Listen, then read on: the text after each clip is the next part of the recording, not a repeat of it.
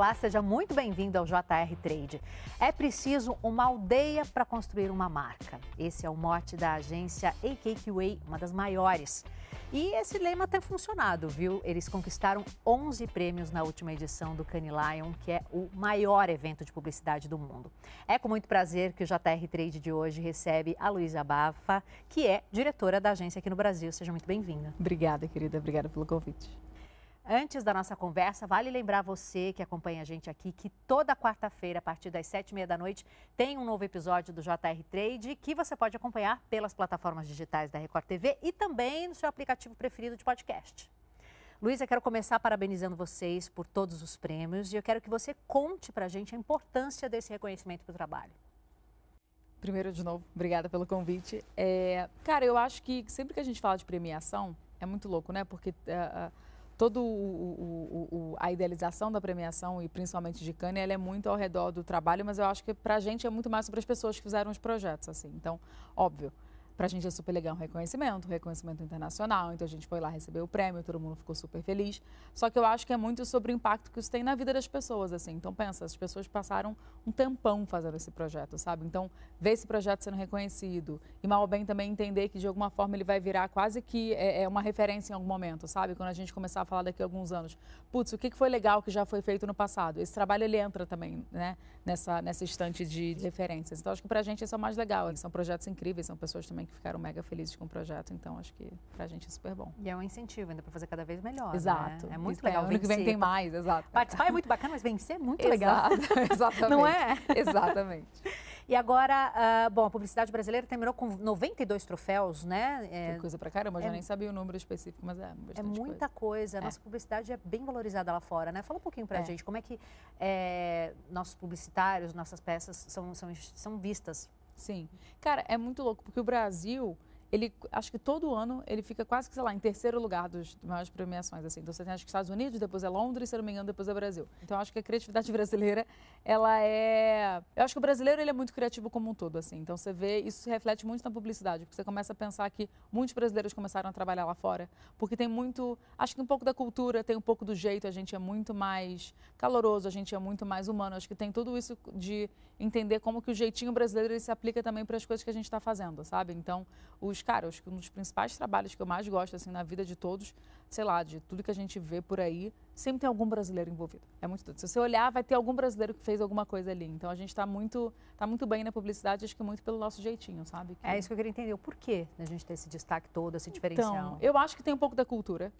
Eu acho que tem um pouco da, de como a cultura também reflete no jeito que a gente trabalha. Então a gente trabalha do jeito um pouco mais solto, a gente é muito menos processual, a gente é até um pouco mais caótico, o que deixa tudo muito mais legal, assim. Quando você pensa na criatividade de um trabalho que ele de fato inspira, de um trabalho que de fato, enfim, é, é, brilha os olhos das pessoas, você precisa também de um mini caos, sabe? Eu acho que a, a, a, o jeito da, do brasileiro trabalhar é mais interessante nesse sentido, assim. A gente é menos metódico, a gente é mais, consegue trazer coisas mais criativas para a mesa, a gente, a cultura também ela é muito calorosa, as pessoas acabam trazendo tudo para um jeito um pouco mais diferente, com muito humor. Nesse ano no festival, muita coisa de humor foi celebrada, né? Foi premiada. Cara, e o humor brasileiro ele é muito específico, né? Então eu acho que tudo isso contribui muito, sabe? Que bacana. Agora, um dos destaques do festival foi o filme com a Nike, né? Que conta Sim. aí o último ano é, da tenista Serena Williams. Isso. Conta pra gente como é que foi o processo de tudo então, isso. Então, o legal disso é que o output do projeto, né, o final do projeto foi um filme, mas o projeto, na verdade, foi quase que maior que isso. Assim. Então, o que, que acontece? A Nike estava completando 50 anos, então é tempo pra caramba de marca. E aí a gente chegou no conceito que é we are never done. Então a gente nunca está satisfeito, a gente nunca terminou, assim, a gente quer sempre continuar. E aí para poder conseguir, né, tangibilizar esse conceito, a gente foi fazendo vários projetos. E aí um deles foi, a gente falou, cara, quem que representa isso de nunca nunca estar tá satisfeito, de sempre querer mais, de ter sempre, uh, uh, querer sempre melhorar. E a gente pensou na Serena. A gente, na época, ainda estava no, no, meio das conversas com a Serena quando a gente descobriu que, de fato, ela ia se aposentar, então foi quase que uma surpresa grata. E aí a ideia toda do projeto era cara, como é que você faz para você conseguir seguir sempre sendo a melhor no, que você faz? E a Serena, ao longo desses 20 anos de carreira, ela sempre foi melhorando, né? E a gente falou, cara, imagina que louco seria a gente fazer a Serena que começou jogar contra a Serena, que hoje em dia, enfim, tá na época, né, estava se, se aposentando. E a gente então fez um projeto que durou um ano, Então a gente treinou AI, pegou todos os jogos que a Serena tinha feito na vida dela, todos eles, e botou AI então para poder entender como é que ela jogava, como é que era a recepção, como é que era o saque, como é que era o jeito dela jogar. E a AI então entendeu e a gente conseguiu então simular um jogo que era a Serena de muito tempo atrás com a Serena de hoje em dia. Então era uma partida, e aí sim a gente fez depois uma live da partida para todo mundo conseguir assistir. Foi inclusive o recorde de audiência de alguma coisa orgânica que a Nike já colocou na rua. Então era basicamente a Serena de antigamente jogando com a Serena de hoje em dia. E aí esse era o projeto todo, assim. E a ideia é muito legal e ela é maravilhosa, né? É. Vocês têm ideia de como ela recebeu, como ela, o que ela achou quando viu o vídeo? Então, ela participou do processo todo com a gente, porque toda essa discussão de AI, você precisa ter a pessoa junto de você, né? Então, pensa, a gente estudou muito ela, né? A gente olhou treinos, a gente olhou jogos, a gente entendeu como ela, enfim, como é que ela literalmente pensava, assim, né? A gente é a máquina. Mas eu acho que o tempo todo ela participou, então ela já sabia muito da ideia, mas ver o resultado final e tem uma coisa legal também que é a gente nunca quis tivesse um vencedor desse jogo. Então não era sobre um ser melhor do que o outro. Era, cara, olha como o saque evolui. Olha como esse ponto aqui é melhor jogado. Olha como ela ganhou mais força. Talvez ela tenha perdido um pouco mais de ritmo, mas ela ganhou um pouco mais força. Então, ela também ficou muito, enfim, impressionada de ver essa, essas evoluções, sabe? Então, o processo todo foi muito feito a quatro mãos, sabe? E outro destaque bem bacana foi a ação com o Congresso em Foco, né? O cartão da transparência. Conta pra gente Sim. um pouco sobre isso. Então, esse projeto, na verdade, ele surgiu do, do, pelo seguinte motivo, né? Acho que todo mundo sabe que existe o portal da transparência, que é um portal onde você consegue acessar tudo que, todos os gastos de todos os políticos. Só que ele é um portal que, por mais que ele seja, enfim, é, a, a, favor da transparência, não necessariamente ele é porque ele é muito confuso. Então você pensa que, sei lá, jornalistas ou até, enfim, cidadão comum, ele quer olhar ali um pouco, as informações são um pouco confusas, é tudo meio que misturado, assim. Então o que a gente fez foi, a gente pensou, cara, se a gente está falando sobre as pessoas entenderem como que os políticos estão de fato gastando dinheiro, né? Como é que eles estão de fato gastando dinheiro que é nosso, porque no fim das contas é sobre a nossa colaboração, como é que a gente consegue deixar isso do jeito mais didático e mais fácil possível? Aí a gente lembrou que, cara, hoje em dia todo mundo está acostumado a ver, né? Sabe quando você pega o seu celularzinho e popa um negocinho e fala, oh, você acabou de gastar tranã na padaria. A gente falou, cara, todo mundo já conhece essa mecânica. Se a gente conseguisse pegar essa mecânica e jogar para o celular das pessoas, seria muito fácil, porque eu consigo ver o que qualquer político gastou. Então a gente desenvolveu uma tecnologia onde a gente conseguia pegar o portal da transparência, pegar todas essas informações e jogar para o wallet das pessoas do seu próprio celular. Então não era um novo app, era um app já nativo da sua própria wallet. Você selecionava qual era então o político que você queria seguir, então tinha todos, e aí você recebia live na mesma hora que alguém gastasse, você recebia lá um, um, um, popzinho dizendo tal pessoa gastou tanto com papelaria, com padaria, com táxi. Para esse projeto vocês usaram inteligência artificial também? Não inteligência artificial, mas bastante tecnologia. Então a gente vai entendendo ali como que isso consegue puxar de um lugar para o outro. Então é, a, o app ele não aprendia a partir de si só para poder desenvolver alguma coisa, mas ele conseguia fazer essa leitura muito fácil de puxar tudo do portal para jogar direto para o celular das pessoas na mesma hora, sabe? Como a inteligência artificial tem impactado a vida de vocês no dia a dia, né? Porque hoje em dia é. várias peças publicitárias estão sendo feitas com sim, o uso de sim. AI. Eu acho que muito para o bem, assim. Eu acho que a gente tem feito muita coisa legal, ajuda muito no nosso dia a dia. É, acho que tem várias discussões super importantes para serem tidas de será que, enfim, o quanto que isso vai substituir o trabalho de algumas pessoas ou não. Eu acho que pensando em publicidade muito pouco, acho que a gente consegue entender cada vez mais que ela potencializa. Então, o tempo que a gente gastava antes, sei lá, cara, fazendo um texto, pesquisando imagem, buscando alguma referência, a gente consegue ter, fazer isso, sei lá, em cinco minutos. Então, você ganha tempo para poder conseguir pensar na ideia, pensar como é que a ideia vai ser mais legal, trazer um novo ângulo. Então, ele não substitui ninguém, ele só dá muito mais tração, sabe? Dá muito mais velocidade. Então, acho que tem sido um jeito muito positivo, a gente tem gostado de aprender um pouco mais sobre, sabe? E o que vocês acharam de toda aquela polêmica em torno da, da propaganda da Vox, que da usou Regina. a Elis Regina, enfim, o que, que, vocês acharam? Cara, eu acho que necessariamente qualquer discussão de AI ela vai passar por regulamentações. Eu acho super importante. Então, a, a, principal discussão ser ao redor de ética, ela é ótima. Então, é legal que a discussão venha à tona. É legal que as pessoas comecem a falar sobre. Assim, eu acho que o mais legal é a propaganda é incrível, o filme é incrível, e as pessoas falarem sobre, eu acho muito legal também. Acho que essa discussão não estava vindo muito ainda. Então, começar a vir mais em massa, eu acho a coisa mais legal de todos, assim. Então, é legal falar sobre um ângulo que talvez as pessoas não estivessem pensando muito sobre, sabe? Então, tem razão. E vocês têm uma plataforma de educação também, né? Soma Temos. Mais? Como Sim. é que funciona? Qual o objetivo? Tá. Então, surgiu há um tempinho já. Surgiu, acho que foi 2021. É, e basicamente o que, que acontece, tá? Na publicidade é muito difícil, né? Você ter uma vaga, você passar para uma agência legal, até para um cliente legal, sem um portfólio. Então, obviamente, as pessoas, quando procuram alguém para poder estagiar, você sempre quer entender um pouco mais do que você já fez, ou então a faculdade que você cursou. Só que as principais faculdades do Brasil, elas são caríssimas, as privadas. Né? Então você começa a, a, restringir muito a entrada de pessoas uh, no mercado de publicidade por isso. E aí, pensando nisso, o que, que a gente fez? A gente fez um curso, então, que ele basicamente são horas e horas e horas de aula, que são dados não só pelas pessoas da IKQA, mas também pelos nossos clientes e pessoas do mercado. Então, todo mundo que quer também ensinar um pouco, enfim, que quer ser mentor, para pessoas do mercado que queiram aprender. Então, basicamente, a gente já treinou ao longo desses quase três anos, né? Foram 2.700 alunos. É, e a gente focou na comunidade preta, indígena e periférica.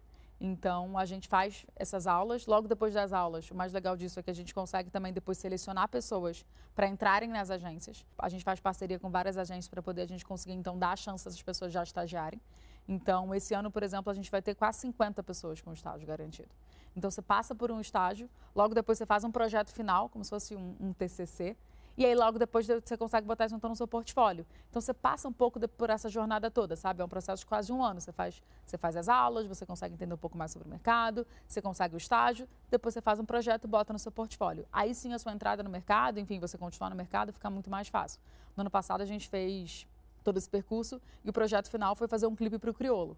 Putz, olha que legal, então você ter um clipe para o crioulo no seu portfólio. Então, acho que você consegue também entender como é que o mercado ele consegue se adaptar para esses desafios que hoje em dia são enfim, cada vez maiores, mas a gente também tenta fazer a nossa parte, sabe? E como esses jovens chegam até o projeto, Luísa? A gente divulga, então a gente basicamente divulga, são vagas ilimitadas, então as pessoas podem se cadastrar e a gente tem uma parceria com a Unicef. Então a Unicef gostou do projeto, apoia o projeto, ajuda a gente também a divulgar. Então a gente pede para o pessoal da, enfim, de todo o mercado publicar, fazer post, contar um pouco que o curso está vindo aí. Então o curso acabou de começar recentemente e as pessoas ficam sabendo, conseguem se inscrever. E aí depois dessa, desse período de aula a gente faz então uma seleção, tem, tem uma parte de seleção de as pessoas que foram mais frequentes, enfim, que fizeram tiveram um pouco mais de participação e a gente seleciona essa galera para poder ir para o estágio. Tem outras empresas que participam também ou são empresas do grupo?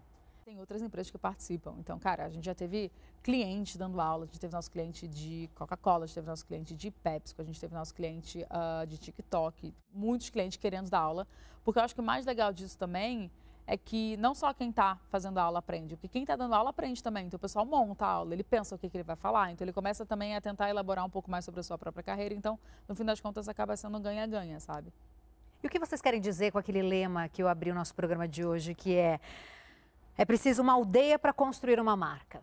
O que, que acontece? Eu acho que tem um, uma coisa que a gente valoriza muito que é o mercado de publicidade como um todo ele é sempre muito drivado pela mídia. O fato de a gente ser uma agência que não compra mídia, e acho que, acho que é a única no Brasil, por mais que lá fora ninguém compre mídia, né? Você faz a criação separada da mídia, aqui no Brasil todo mundo tem essa parte integrada. Só que isso necessariamente, na nossa visão, impacta muito no formato da ideia. Então, quando a gente começa a pensar em jeitos de ter uma criatividade um pouco mais elástica, um pouco mais flexível, com quase uma caixinha de ferramenta infinita, a gente começa a entender que a mídia, se a gente consegue ser imparcial e não ter a mídia, isso ajuda muito a nossa vida. E aí, para isso, a gente começou a entender ao longo dos anos que a gente não conseguia fazer isso sozinho. Então, cara, a gente começa a entender que como é que a gente consegue pensar na experiência de marca para além de um filme, para além do comercial. Será que é também a experiência na loja? Será que é também a experiência no app? Será que é também uh, fazer um conteúdo editorial? Eu posso fazer um tênis que vai virar um assunto, começar a discutir sobre moda, sobre estética, sobre como é que a Gen Z está se relacionando com isso. Então, quando a gente fala de precisar de uma aldeia, é que precisa de muitos pensamentos e precisa de muita gente pensando junto com a gente, sabe? Então, para esses formatos conseguirem ser diferentes. Então, a gente faz isso com muita gente junto. A gente junta uh, artista, a gente junta músico, a gente junta uh, designers, a gente junta 3D motion, a gente junta também publicitários, mas é só uma partezinha desse ecossistema todo, sabe? Luísa, a gente sempre gosta de contar um pouco sobre a trajetória dos nossos entrevistados. Conta um pouquinho sobre a sua história, como você chegou até o cargo que você ocupa hoje. Eu, na verdade, eu comecei com medicina. Então, medicina, nada a ver com comunicação. O sonho da minha vida era ser médica. Era ser neurocirurgiã, não sei porquê, mas era o sonho da minha vida. E aí, quando eu passei entrei na terapia e falei, então, como é que eu conto para os outros que eu não quero mais? e aí eu cheguei para meus pais e falei, então, eu não quero mais. Eles, nossa, graças a Deus, você, não dá, você nunca seria uma boa médica. Eu falei, gente, sério? Eles falaram, sim, existe. Falei, ah, então tá bom. E aí eu, cara, eu curtia muito cinema, adorava cinema. E aí entrei na faculdade de cinema. Então comecei por cinema, trabalhei com cinema há algum tempo, que eu sempre entendi que no cinema eu ia trabalhar com distribuição, porque eu falava, cara, eu não sou criativa. Mas eu posso vender o que as pessoas fazem. Talvez isso eu saiba fazer. E foi aí que eu caí em publicidade, né? Fiquei assim, bom, então vamos juntar também outros criativos para poder vender publicidade de alguma forma. Então, comecei a trabalhar em alguns lugares, trabalhei numa startup, passei por alguns lugares e aí, então, caí na, na Cakeway, que foi, na verdade, a primeira agência de publicidade que eu trabalhei. Eu, inclusive, quando fui para para conhecer o pessoal da Cakeway, eu fui para poder visitar a casa, assim, né, para poder olhar o espaço. E eu comecei meio que a falar meio mal de publicidade. E eram os donos. Ah, aí eles, tá ah, ele, ah, você não quer vir? Que aí eu falei, mas vai fazer o quê? Aí eles, ah, não sei, você não, não gosta, você está criticando, você não quer fazer uma coisa legal? Eu falei, não, estou criticando você, estou criticando publicidade como um todo. Eles, não, eu sei, mas, puta, vamos pensar num, num cargo, alguma coisa para você. Eu falei, ah, tá bom. E eu fui sem nem saber meu cargo. E topei e foi. Isso foi quando? Foi em 2017. 2017. Mas um Aí passei por todas as áreas. Eu entrei como inovação, aí de inovação fui para estratégia, de estratégia fui para operações, e aí depois assumi o escritório do Brasil. E como você avalia essa sua trajetória? É rápida, uma ascensão rápida, muito legal. É, foi rápida, foi rápida. Acho que tem muita coisa para aprender ainda. Então, o fato de ter sido rápido, numa escadinha eu sinto que eu corri muito, né? Então, você acaba perdendo alguns degraus, assim, me fazem falta ainda. Eu resolvo na minha terapia, mas eles me fazem falta. Eu acho que o fato de eu ter passado por muita coisa, de eu também não ter só vivido a publicidade, ele me deu também um, um, uma experiência legal de entender um pouco mais de. Enfim, trabalhei em consultoria, trabalhei em startup, trabalhei com cinema, então você começa a entender um pouco mais do mundo de entretenimento como um todo, mas talvez com uma outra ótica que talvez quando você tem uma carreira só de publicidade, talvez você não vá conseguir agregar tanto. Então, sem dúvida. Tem algum trabalho assim que você que ganhou teu coração assim nessa sua trajetória, algo assim que se destaque, que você mais gostou de fazer ou que foi mais desafiador? Ah, eu não gosto de escolher filho, sabe? Difícil escolher filho. Mas eu acho que os projetos que a gente tem feito, principalmente dentro do, do, nosso pilar de impacto, como o Soma, por exemplo, eu acho que eles são os que mais me deixam feliz, assim, porque eu acho que eles, de fato, eles têm um legado maior do que qualquer prêmio. Então, óbvio, todos os projetos que a gente faz com todos os nossos clientes são incríveis e eles vão ficar, que nem a gente falou no início, né? Cara, vão, é um momento, tomara, virem referência do que, que é um trabalho legal, mas eu acho que nada se compara com 2.700 pessoas fazerem um curso e 50 pessoas entrarem numa agência para estagiar pela primeira vez, assim. Então, acho que isso talvez pegue meu coração um pouco mais, mas eu não escolho o filho nesse sentido. Luiz, em 2021 você estava na lista da Forbes Under 30 e nesse ano você foi uma das juradas da South by Southwest, que é um dos maiores festivais de inovação do mundo. Conta pra gente um pouco sobre como é receber esse reconhecimento. Eu acho que é muito do trabalho que ele vem fazendo. E aí eu sempre acho, na hora de escolher alguém, putz, quem poderia ser uma jurada? Ah, vamos chamar ela, que obviamente está trabalhando na Cakeway também, mas eu não faço nenhum trabalho sozinha, né? Então as pessoas estão necessariamente falando do trabalho que a gente faz, dos projetos legais que a gente coloca na rua, do nível de criatividade que é super alto dentro da agência. Então eu acho que é só uma consequência de tanta gente legal fazendo tanta coisa legal, que se a gente abrir a bio de todo mundo da Cakeway, você vai ver que tem gente tão legal quanto e que merece tanto reconhecimento quanto. Então que dica você daria para quem está começando? Eu acho que tentar explorar mais do que só agências de publicidade e também para clientes e para consultoria e para outras coisas assim. Eu, eu gosto a parte da, da, da, minha trajetória que eu gosto é o fato de eu ter passado por muitas coisas. Eu acho que ficar, começar numa agência e seguir numa agência por muito tempo, eu acho que você perde um pouco do mundo lá fora, assim.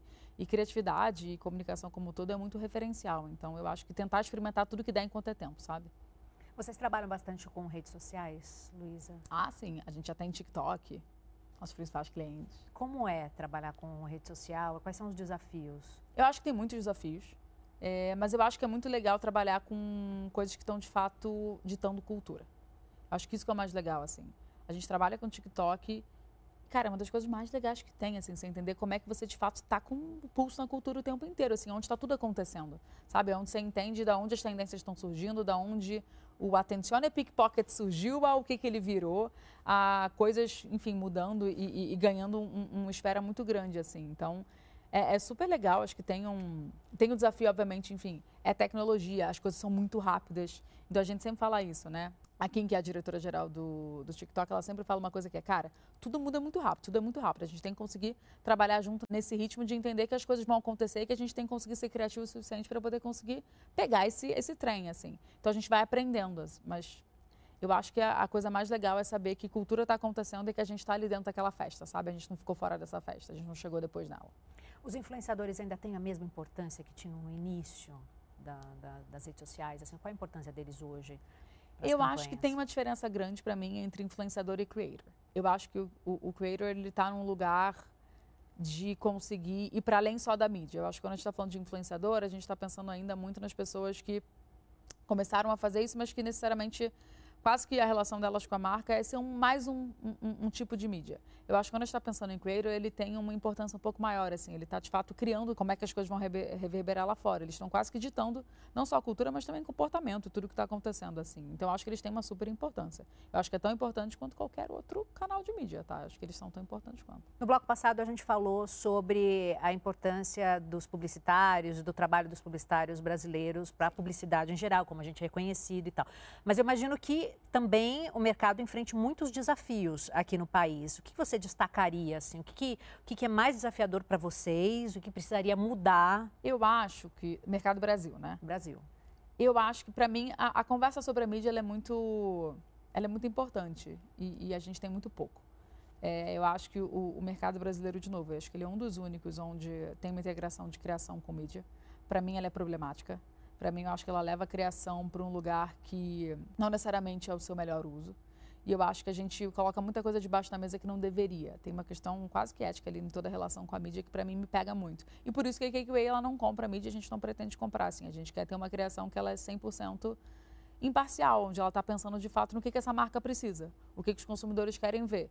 Eles talvez não queiram ver um filme, eles querem ver um tênis. Eu consigo, enfim, falar sobre isso de outras formas transformar isso em conteúdo. Então, acho que o assunto da mídia é um assunto que a gente tem muito pouco, assim. Acho que é um dos maiores desafios em termos de negócio, quando você começa a pensar em remuneração, quando você começa a pensar em jeitos diferentes de rodar um negócio, enfim, pensar em modelos de negócio de se trabalhar com o cliente, eu acho que a mídia ainda está um pouco no, no, meio disso tudo, sabe? E a participação da mulher no mercado publicitário brasileiro? Já, a, gente, a gente já tem mais espaço? Como é que é? Porque antigamente a gente sabe que era um, também era um Sim. mercado predominantemente masculino, né? Sim, está melhorando, mas é muito difícil você pensar no papel da mulher sem pensar em intersecções como quem está falando da mulher preta, quem está falando da mulher trans, quem está falando de vários outros recortes de categoria, assim. Então, eu acho que o assunto diversidade na publicidade ele é um dos ele é um dos mais difíceis, assim. O que parece doido, porque quando você pensa em publicidade, necessariamente está falando de refletir cultura, que a gente acabou de falar. E a gente ainda assim vem de uma vertente só e começa e traz só um ângulo, traz só uma perspectiva para a mesa. Então não faz muito sentido. Acho que a gente está correndo muito atrás. Tem várias iniciativas legais, tem o Observatório de Diversidade, tem a, a vários grupos, várias pessoas fazendo muitas coisas legais, tem no Clube de Criação, o pessoal cada vez mais falando sobre esse assunto. Mas eu acho que a gente está muito atrás. Mas eu vou te dizer que, enfim, a gente se conecta muito com outros países e com outros escritórios de AKQA também. Eu acho que no Brasil ele está começando a trazer essa conversa um pouco mais rápido do que outros países. Eu vejo alguns países é ainda é um pouco preguiçosos nesse assunto, sabe? Então isso é, é bom. A gente está... É. é. E o que a gente pode esperar da IKQA para os próximos meses, para o próximo ano? O que vocês estão planejando aí podem contar para a gente? O bom de trabalhar na IKQA é que você nunca sabe qual vai ser o dia da manhã. Porque com o fato de a gente não comprar mídia, o mais legal é que, cara, cada dia sai alguma coisa. Então, hoje sai um tênis, amanhã vai estar tá saindo um clipe de música, depois de amanhã vai sair um evento. Agora a gente está construindo uma casa nova para talvez fazer um restaurante. Então, assim, a gente está no meio de, de muita coisa. Assim, a gente quer testar formatos. A gente agora está.